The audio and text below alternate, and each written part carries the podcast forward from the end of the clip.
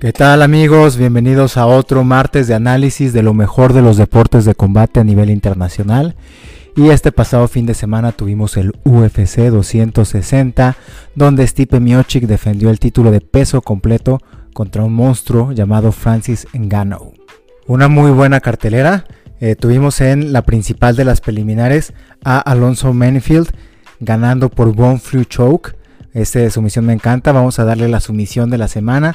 La finalización de la semana, ¿no? Hablando de knockouts y finalizaciones, pues mi favorita, el Bon Flu, es un counter a una guillotina. En este caso me gustó mucho porque más que solamente contrarrestar la guillotina, buscó el choke, buscó la posición y acabó a su rival en el primer asalto. También un tipo muy muy fuerte, mucha masa muscular, muy explosivo. Este, vamos a ver qué va pasando con él.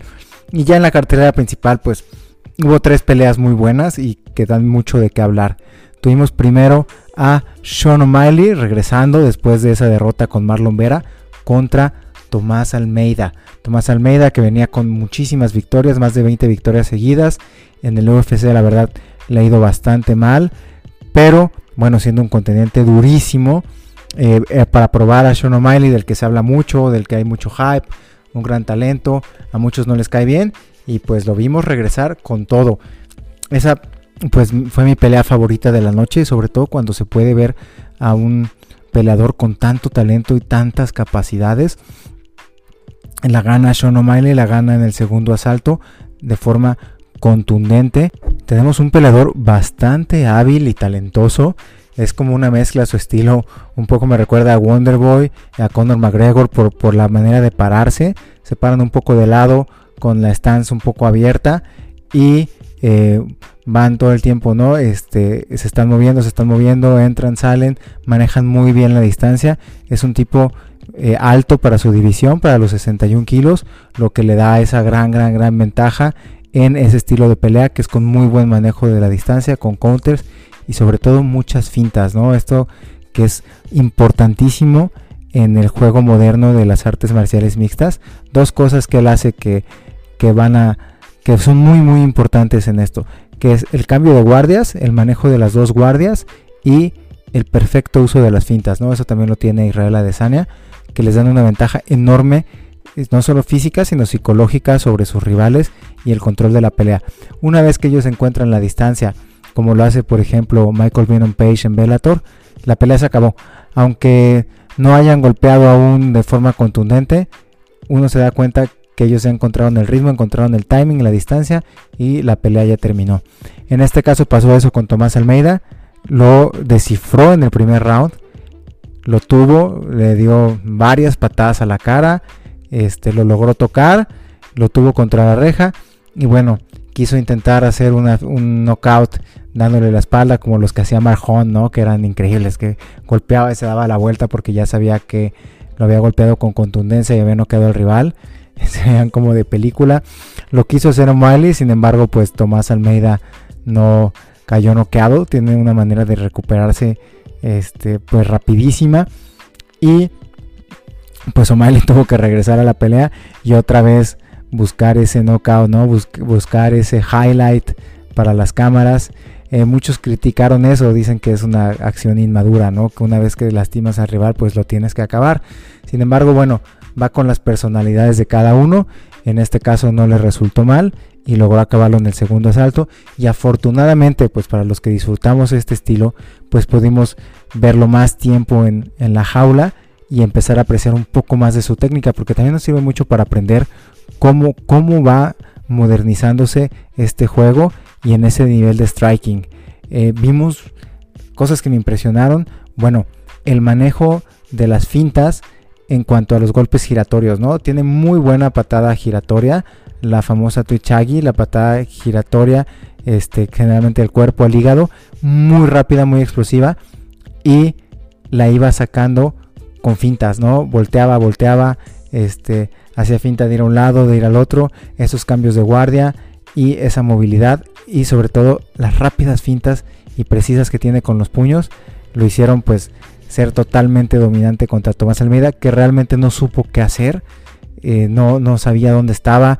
Yo creo que sí es abrumante tener un peleador con ese talento enfrente y sobre todo pues que lleva la pelea en ese juego también psicológico de abrumar al rival con, con tantas, tantas variantes.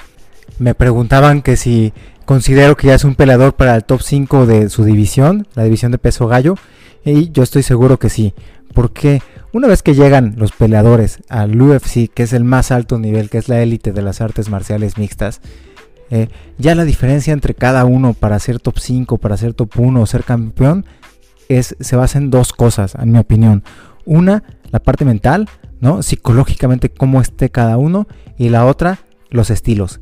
Entonces, si coincide que psicológicamente estás mejor que tu rival y tu estilo es el que le puede ganar, pues cualquiera de ellos puede ser campeón. Cualquiera del top 15 podría ser campeón en cualquier momento con la ventaja en esos dos rubros. Eh, ¿Contra quién lo vería? Pues sí me gustaría verlo mínimo contra un top 10. Tenemos en el top 5, bueno, el campeón, al Jermaine Sterling. Eh, tenemos en el top 1 Piotr Jan. Creo que en estilo es de los que más se le podrían complicar a Sean O'Malley. Sin embargo, bueno, sería una pelea principalmente de striking. Por lo que podríamos ver ahí bastantes sorpresas. Aljamain Sterling, bueno, tiene una lucha muy muy buena, creo que podría llegar a anularlo porque también es un estilo poco ortodoxo de mucho movimiento. Veo muy difícil que O'Malley le podría ganar en este momento a Aljamain Sterling.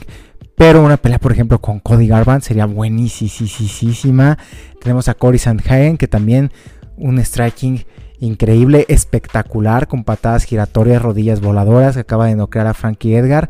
Eh, Marlon Moraes, José Aldo, quizá poder consagrar a Sean O'Malley con una pelea con un veterano como José Aldo sería impresionante. Eh, Frankie Edgar, Marlon Moraes, Pedro Muñoz, otro veteranazo, Dominic Cruz, Jimmy Rivera. La verdad, estoy dando cuenta que es de las divisiones ahorita con más talento del UFC. Se nos había pasado hablar mucho de ella. Y bueno, está cargadísima de monstruos. Y bueno, esperemos ver a Sean O'Malley ya con un top 10 para ver si se consagra ahí en ese lugar. Muy joven y muy talentoso. Yo creo que aunque perdiera le queda una carrera bastante larga porque algo que veo es que mentalmente está muy, muy, muy bien. A pesar de todas sus payasadas, de pintarse el pelo, de lo que habla, cuando va entrando a la jaula y cuando está ahí adentro, se ve en un estado increíble. O sea, mentalmente se ve en el punto y fluye y fluye y se ve en su striking. Y bueno, tuvimos después la pelea de Tyron Woodley contra Vicente Luque, donde desafortunadamente estamos viendo la caída de una estrella. Ya Tyron Woodley no se ve que tenga el nivel para seguir compitiendo en la élite de esa división. Es una división muy muy difícil. El peso welter, los 77 kilos, la verdad son unos asesinos. Todos están muy fuertes en la lucha y en el striking, todos con gran poder de noqueo. Y bueno, a Tyron Woodley ya no, no es algo físico, ¿no? Sino psicológicamente ya no lo veo en el lugar. Y una vez que eso se rompe, pues lo mejor es hacerse un lado, ¿no? Yo no soy quien para opinar si debería retirarse. Es un superatleta, tiene 39 años, creo que ya tuvo una carrera larga, logró ser campeón, uno de los grandes de la división. Y si se retirara en este momento, nada que reprocharle. Sin embargo, bueno, tenemos atletas como este Glover Teixeira, Joel Romero, este Daniel Colmer, que pasados los 40 siguieron ganando. En este caso también tenemos mismos 39 años, Jan Blachowicz, que al fin es campeón y defendió su título en el peso semicompleto. Entonces, pues la edad definitivamente nos están demostrando varios atletas en, en todos los deportes. Por ejemplo, en el fútbol, Zlatan Ibrahimovic a su edad y goleando ahorita en la Serie A que la edad pues definitivamente no, no es un factor. Sin embargo, la parte psicológica yo creo que sí es muy importante. Y a Tyron Woodley ya no lo veo ahí. Ya no lo veo ganando a nadie del top 5. Creo que Vicente Luque era con quien tenía la oportunidad de regresar. No es alguien que esté ahorita al nivel élite. Como lo está, por ejemplo, Kamaru Usman, Gilbert Burns, Colby Covington. Creo que son peleadores con los que de verdad ya perdió, pero no podría otra vez competir contra ellos. Entonces, bueno, ya veremos. Yo creo que el UFC lo va a dejar ir porque también la paga que tiene pues no es poca, ya es un ex campeón. Y a lo mejor lo vemos en otra, eh, en Bellator o en One y empiece a ganar ahí contra gente de otro nivel y pueda seguir teniendo su carrera o se retire. Pero pues vemos a un Vicente Luque bastante fuerte. Tampoco lo veo para ser campeón de la división, pero sí para dar peleas espectaculares, sobre todo por su estilo. Es un peleador muy, muy, muy aguerrido, de los que reciben para poder dar, ¿no? Eso a la gente le gusta mucho. No es mi estilo favorito, pero sí puedo apreciar cuando, cuando un peleador tiene esa mentalidad de no tenerle miedo a nada, de saber recibir golpes. Recibió golpes duros de Tyron Woodley. Tyron Woodley, pues es un peleador que era conocido por eh, ir un poco hacia atrás, esperar, esperar y luego explotar. Y en este caso salió con todo. Yo creo que quería demostrar que seguía estando al nivel y tiró unas bombas que sí conectaron a Vicente Luque. Sin embargo, no lo noqueó. Mm, algo curioso, no sé, yo creo que a muchos otros peleadores de la división, esas bombas que logró conectar Tyron Woodley los hubieran dormido. Sin embargo, ya hemos visto antes esto en Vicente Luque, que sabe recibir golpes y que no lo tiran. Quizás sea algo de su fisionomía, su cuello, su cráneo. Eh, un knockout sucede cuando el cerebro se impacta contra el cráneo. Y bueno, eso tiene que ver eh, con el tipo de impacto y la inercia. Entonces quizá parte de su fisionomía, no lo sé, estoy especulando, haga que pues no sea tan propenso a dormirse después de recibir buenos golpes. Entonces eso pues obviamente ha jugado a favor de su estilo. Es un estilo donde él puede recibir golpes fuertes para contestar golpes aún más fuertes. Y eso vimos en esta pelea. Empezó a recibir, recibir. Leyó las combinaciones que eran bastante unilaterales de Tyron Woodley y lo pudo contrarrestar. Y bueno, ese counter eh, pues fue bastante contundente contra Woodley y ahí quedó. Eh, no creo que ese estilo le sirva mucho contra otros peleadores del top 5, pero bueno, vamos a ver, ahí está Vicente Luque y está muy buena la división también. Y llegó la hora de hablar del evento principal, lo que fue Stipe Miocic contra Francis Ngannou. La pelea de los hombres más fuertes y poderosos del mundo de las artes marciales mixtas. En la élite que es el UFC y en el peso completo, donde ya este, son los más, más, más fuertes y grandes. Stipe Miocic, de verdad, hasta ahora era el mejor heavyweight de toda la historia ¿Por qué? Porque es el único que había podido defender el título ese número de veces y contra grandes, grandes, grandes peleadores, ¿no? Lo ha demostrado y finalizando a leyendas.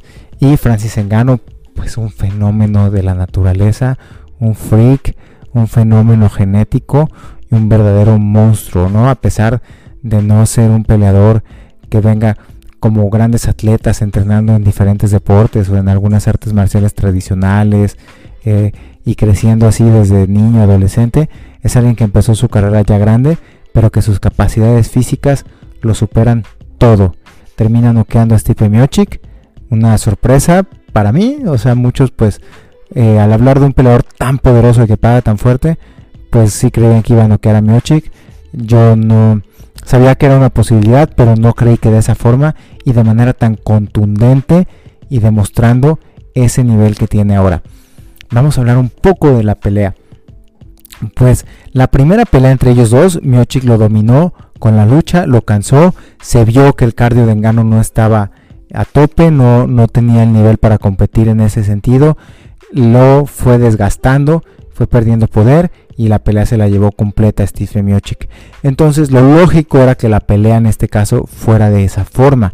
Sin embargo, como yo dije eh, la semana pasada, veía a Francis Engano tirando golpes, muchas bombas muy abiertas con la mandíbula expuesta y el buen boxeo de Miochik pudiendo noquearlo yendo hacia atrás en algún gancho. Empezó la pelea, eh, la verdad se estaban viendo bien los dos, pero algo que me llamó la atención es que vi a Francis Engano bastante, bastante tranquilo, ¿no? No lo vimos como la pelea contra Rosenstruck que salió enseguida tirando bombas lo vi bastante mesurado, se veía tranquilo, sobre todo en su mirada. Y como yo decía hace rato, ¿no? la parte psicológica que es el factor más importante cuando ya todos están al mismo nivel. Y no estaba gastando energía, no estaba desesperado y no estaba nervioso. Los peleadores que tienen una masa muscular tan grande y esa potencia y esa explosividad se cansan muy rápido, ¿no? Entonces en este caso yo creo que iba ya muy concentrado a que podía llegar a ser una pelea de cinco asaltos y no tenía por qué gastar energía. Y teniendo el poder de noqueo, no tenía por qué desesperarse, simplemente era esperar la oportunidad para poder conectar. Empezó a haber muy buenos intercambios, Miochik no se veía para nada mal e intenta un single leg, no un derribo a una pierna. En, raro el derribo, no, no sé, no me convence. Eh, Francis Engano lo defiende muy bien, o sea, no le quiero quitar mérito, pero no vi un buen, buen derribo de lucha como los que podría tener alguien como Miochik con, con ese currículum, ¿no? Creo que el derribo no técnicamente no fue ejecutado de la mejor manera. Sin embargo, Engano logra defenderlo, hace un muy buen sprawl demostrando que ya avanzó bastante. No veíamos, tenemos un fenómeno, como le digo, fenómeno de la genética que ya sabe golpear, ya sabe noquear. Bueno, pues ¿qué le falta? Le falta la parte del grappling. Ni, siquiera como para ser ofensivo en grappling, ¿no? Sino ya tiene esa arma tan grande que esos son sus manos. Pues bueno, vamos a ser defensivos en grappling para que siempre estés de pie y puedas noquear. Y le vimos una muy buena defensa. Eso habla de que pues ya avanzó y entre más armas va sumando a ese arsenal, más peligroso se vuelve. Eh, logró no solamente defender el derribo, que sería lo, básico, lo que creemos que es importante. A ver, tienes mucho poder en los puños, defiende el derribo, quédate de pie y vuelve a la pelea, vuelve a tus habilidades, que es el intercambio con los puños. Pero no, logró convertir ese acto defensivo en un acto ofensivo, dándole la vuelta a Miochik poniéndolo de espaldas y empezar a atacarlo de esa forma, ¿no? De, espaldas como cuando tuvo a Junior Dos Santos en esa posición y lo noqueó. Y Stipe Miocic impresionante aguanta todos esos golpes del mayor golpeador de artes marciales mixtas y logra sobrevivir. Sin embargo, el segundo round pues yo siento que ya sale bastante tocado, no cualquiera recibe esos golpes y queda bien. Empiezan los intercambios del segundo round, Engano lo conecta y ya tenemos un Stipe que aguanta bastante, pero está muy, muy, muy lastimado. Ya un peleador así, aunque lo vimos que seguía intercambiando, ya es un peleador que pues no se planta igual. Entonces vemos que Gano, a pesar de que lo toca, no se desespera. Otra vez volvemos a eso, a la compostura, logra mantener la calma, pero vuelve a hacer lo que yo mencionaba, que es mantener la mandíbula expuesta mientras tira las bombas. Y entonces Miochik por instinto logra conectarlo en ese momento. Lo conecta, pero no lo noquea. Yo creo que es porque ya estaba lastimado, no podía estar bien plantado, no tenía la fuerza, la potencia y quizá también el lugar donde lo conecta no es preciso. Tal vez unos centímetros más abajo, unos centímetros más arriba o un poco más de fuerza que hubiera estado mejor plantado y estaríamos hablando de otra historia completamente diferente. Miochik ya estaría consagrado en el Salón de la Fama. Bueno, va a estar ahí, pero ya sería otra historia. Pero bueno, no, lo conecta, lo lastima, porque sí lastima con ese golpe a Francis Engano, pero el que termina conectando el golpe final es él, lo dobla de una manera impactante, yo creo que se lastimó la rodilla, cae de una forma dramática y pum, está noqueado. Y así se consagra el fenómeno de la genética, el mayor golpeador del mundo, el que tiene más potencia en los puños, un monstruo y ahora es el rey de peso completo. ¿Qué, viene para él? Pues tenemos a Derrick Lewis, tenemos un rematch con eh, Miochik o la mejor pelea que yo creo podría darse en todo el mundo de las artes marciales mixtas, el Super Bowl, la super pelea, el mayor evento, que sería John Jones, el mejor para muchos de la historia en este deporte, contra Francis Engano. John Jones que ya subió a heavyweight, que ganó mucha masa muscular y podría darse esta pelea. Yo creo que quizá es una pelea más importante que lo que fue en su momento Khabib contra McGregor. Eh, tenemos dos peleadores ya con bastante fama, que normalmente bueno es lo que va a hacer que la pelea sea atractiva, que puedan eh, que haya muchos pay-per-views, que haya ahora que ya hay estadios abiertos, que ya hay público, pues mucho público y a nivel internacional que todos la vean. Pero por capacidades y por talento y por lo que significa ser el campeón absoluto en todos los pesos, ¿no? Ser el, campeón de mayor peso en heavyweight, pues esta pelea daría muchísimo de qué hablar y sería muy interesante. ¿Qué vemos pues con John Jones? John Jones está para mí entre los tres peleadores con mayor IQ de combate de todo el UFC, ¿no? Quizás sea el más inteligente de todos y bueno, definitivamente uno de los peleadores con mejor defensa. Vayan a ver sus estadísticas y pues sus peleas, ¿no? Creo que es el peleador con mejor defensa de todo el UFC. Va contra el mayor golpeador. Entonces, en estilo, yo creo que John Jones tiene mucha ventaja contra Francis Engano. ¿Por qué? Porque al tener tan buena defensa, esa defensa que nadie tiene, pues estaría anulando este, ese poder en los puños. Al tener tanta inteligencia en, en, el combate y adaptarse a la pelea y poder llevarla a cualquier rubro, también estaría él dominándola en esa parte. En experiencia, pues John Jones tiene años, años, años en este deporte, ¿no? Bastantes millas recorridas. Se come a Francis Engano en experiencia. Y otro factor importante que a muchos se les olvida, John Jones, su base es de lucha, ¿no? De lucha olímpica. Entonces, la pelea que más se le complicó a Francis Engano es cuando lo dominó Miochik con esa lucha olímpica. Entonces, podríamos ver a John Jones también en ese ámbito dominar la pelea. Sin embargo, pues John Jones no es un noqueador. Entonces, pues yo creo que no ganaría. Si gana la pelea, la ganaría noqueándolo ya quizá por un TKO o un knockout ya después de tenerlo bastante lastimado o por decisión. Entonces, si la pelea se va a 25 minutos, bueno, son 25 minutos donde hay una bomba a punto de explotar, que son las manos de Francis Engano, y no podemos descartar desde el segundo 1 hasta el 24 con 59 segundos que pueda conectarlo y noquearlo, porque esos golpes pueden noquear a cualquiera, ¿no? Hasta yo creo que a un gorila. Y este, le doy la ventaja a John Jones. Sin embargo, un factor importante es que eso es si fueran peleadores natos en el mismo peso. Pero John Jones está subiendo.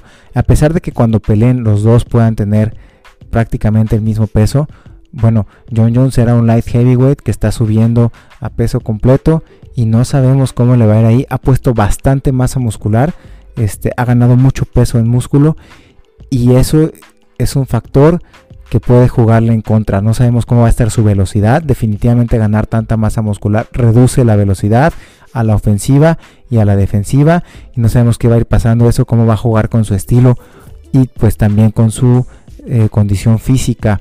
Yo quisiera haber visto a John Jones probarse con alguien más en la división, en heavyweight, probarse con un top 10, ver cómo está, ver cómo le sentó el peso, que él también pueda sentir cómo, cómo está su estilo este, pues ahí en, el peso completo.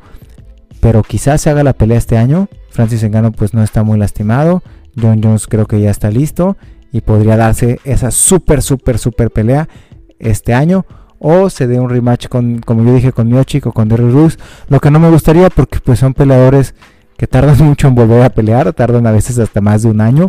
Entonces, si se diera el rematch con Miochik, tendríamos que esperar yo creo que hasta fin de año, aunque los dos estén bien, o quizá el próximo año, y otra vez esperar varios meses para verlo con John Jones, pues no, no es algo que me gustaría. Yo creo que John Jones también ya quiere pues consagrarse, que dejen de criticarlo y ser campeón en ambas divisiones. Así que seguramente se va a dar esa pelea este año. Vamos a ver qué pasa, impresionante, pero bueno, no podemos dejar de darle la ventaja a John Jones. Y bueno, eso fue todo por lo ocurrido el pasado fin de semana. Se consagra este hombre nacido en Camerún, trabajaba en minas de arena, eh, condució un mototaxi, una historia de verdad digna de una película. Se va a Francia, eh, no tiene casa, es vagabundo, empieza a aprender a boxear y en unos años eh, despegó y ahora está en la cima del mundo de los deportes de combate. Es el rey actualmente del UFC y qué, historia, la verdad, inspiradora para todos, pero vemos esa capacidad genética impactante. Y llegó el momento de hablar de qué se viene este fin de semana. Pues este fin de semana no habrá UFC, tampoco habrá One Championship, pero va a regresar por primera vez este año Bellator. Y viene con la pelea del título, va a defender su título Patricio Pitbull, ¿no? El mejor peleador de Bellator, definitivamente Pitbull es el peleador que podría darle bastante, bastante pelea a cualquiera en su división en el UFC, ya sea en los 66 kilos o en los 70. Ya le ganó a Michael Chandler, Michael Chandler que entró al UFC con una victoria contundente contra Dan Hooker y que podría llegar a ser campeón este o el próximo año porque el talento lo tiene. Bueno, Michael Chandler perdió con Patricio Pitbull cuando Patricio se coronó en las dos divisiones, en peso pluma y en peso ligero. Entonces ya lleva años que es el mejor peleador de Bellator. Eh, me refiero libra por libra. Y un peleador que definitivamente podría ser campeón del UFC, que podría ganarle a Alexander Volkanovski. Y en este caso va por otra defensa de su título para pues seguirse consagrando como uno de los mejores peleadores de artes marciales del mundo. Son pocos los peleadores que están fuera del UFC, de los que se puede decir que son quizá mejores que los que están ahí. Va contra Manuel Sánchez, yo creo que le va a ganar. Vamos a ver otro knockout, bastante poder en sus puños. En la pelea con principal tenemos a Usman Nurmagomedov, sí, Usman Nurmagomedov, como si se fusionaran los nombres de Kamaru Usman y Khabib. Este, no, pero no, es otra persona, es otro ser humano, no es una fusión y es Usman Nurmagomedov, en un peleador, pues tenemos otro otro de esos talentosos peleadores con esa lucha increíble, eh, invicto también, como casi todos los dagestanís. Vamos a ver qué tal le va. Ahorita creo que su debut en Bellator, también en los 70 kilos. Y en el peso welter va a regresar a pelear Neyman Gracie. Eh, Neyman Gracie, uno de los mejores exponentes del jiu-jitsu brasileño en artes marciales mixtas, de los que han logrado llevar el, jiu-jitsu a, la evolución en este juego completo que son las artes marciales mixtas. Ya no es jiu-jitsu puro, ya es, ya es, le podemos decir MMA grappling y un muy buen exponente. Solamente una derrota contra Rory McDonald. Rory McDonald pues un super peleador, nada que quitarle de mérito.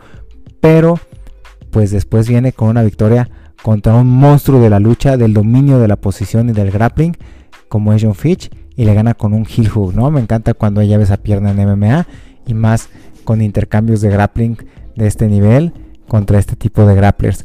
Entonces vale la pena ver a Neyman Gracie regresar. Yo creo que también va a ganar, lo vamos a ver someter rápidamente y un peleador que no tiene mal mal striking. Entonces, pues eh, importante ver ver esto. Y la próxima semana, casualmente cae entre semana, me parece que trae, cae el miércoles pues ya tenemos la super, super, super cartelera de One Championship, donde tenemos a Demetrius Johnson, para mí el mejor peleador de la historia en artes marciales mixtas, libra por libra, aún en la actualidad, aunque no esté en el UFC, y va contra Moraes, un monstruo del grappling. Vamos a ver esta pelea, vamos a ver cómo le va.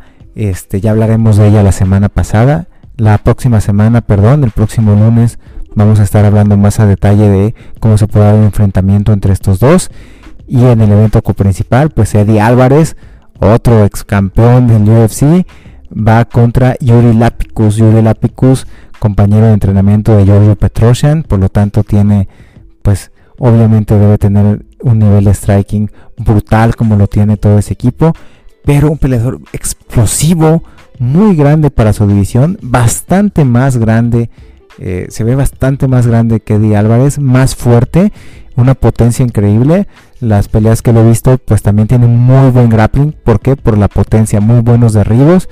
Y este, entonces yo creo que es una prueba muy, muy difícil contra Eddie Álvarez. Es un peleador que venía invicto, perdió su última pelea, pero pues no se vio para nada mal. Y viene, pues es de estos jóvenes que vienen bastante completos y bastante duros. Y podría llegar a ganarle a Eddie Álvarez. Este, entonces vamos a ver qué tal va esta cartelera. El próximo martes estaremos hablando más a detalle de cómo se van a dar estas peleas. Y eso es todo por, en cuanto a los deportes de combate esta semana. Eh, impactante lo que pasó con Francis Engano. No puedo dejar de hablar del fenómeno que es, de cómo se puede disfrutar, pues ver cuando la genética y el trabajo duro y el talento y las circunstancias se juntan para culminar en una historia de éxito tan inspiradora. Eh, es, increíble, ¿no? Nos hace que queramos empujar nosotros en nuestra área e ir más allá. Se disfruta mucho ver esto y pues veremos qué va pasando y cómo se van dando las cosas. Si tienen dudas, preguntas o cualquier comentario, ya saben, pueden escribir a cualquiera de mis redes sociales y espero que les haya gustado este análisis. Nos vemos la próxima semana.